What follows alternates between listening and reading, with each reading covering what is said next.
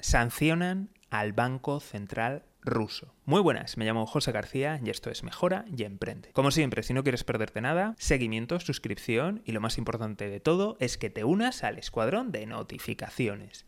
Dejo los links en la descripción. Continúan la ronda de sanciones devastadoras por fin Alemania e Italia se han caído del burro, vamos, que les han dado dinero, y ya han decidido empezar a aplicar la mano dura contra el tío Putin. Otra de las medidas bastante fuertes que pueden tomar, y de hecho la acaban de tomar, es congelar todos los activos del Banco Central ruso. ¿Y esto qué supone? Unimos la imposibilidad de utilizar divisas como el euro, como el dólar y otras, también a la congelación de esos activos van a hacer muy muy difíciles que esas reservas internacionales que tenían pues puedan operar y puedan salvar y ayudar a la economía rusa. Pero de nuevo, volvemos a lo mismo, todas estas medidas van a hacer mucho daño al medio y largo plazo pero al corto recordemos que la composición de, reservas del Banco Central ruso, parte de ellas está en Rusia y por tanto ahí no va a pasar nada, están en oro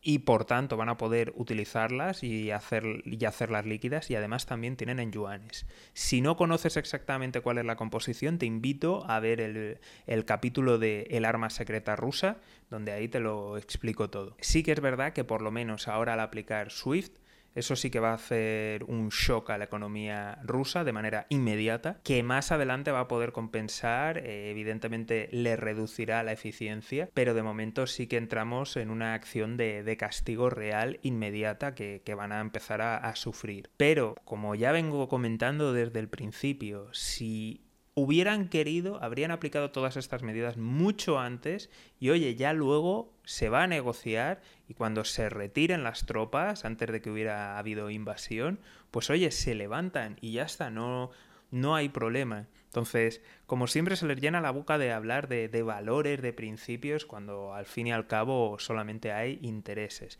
Y ahora que están viendo las ovejas al lobo, ahora es cuando empiezan a actuar. Pero para Ucrania y para muchas personas ucranianas esto ya llega demasiado tarde. Entonces, en fin, esperemos de verdad que, se acabe el conflicto, se arregle todo, porque esto va a tener consecuencias devastadoras eh, ya las está teniendo en Ucrania, pero va a tener consecuencias devastadoras en la economía mundial y, por desgracia, en la vida de millones de seres humanos a escala global. Como siempre, si no queréis perderos nada, seguimiento, suscripción y lo más importante de todo es que te unas al escuadrón de notificaciones. Dejo los links en la descripción. Un saludo y toda la suerte del mundo.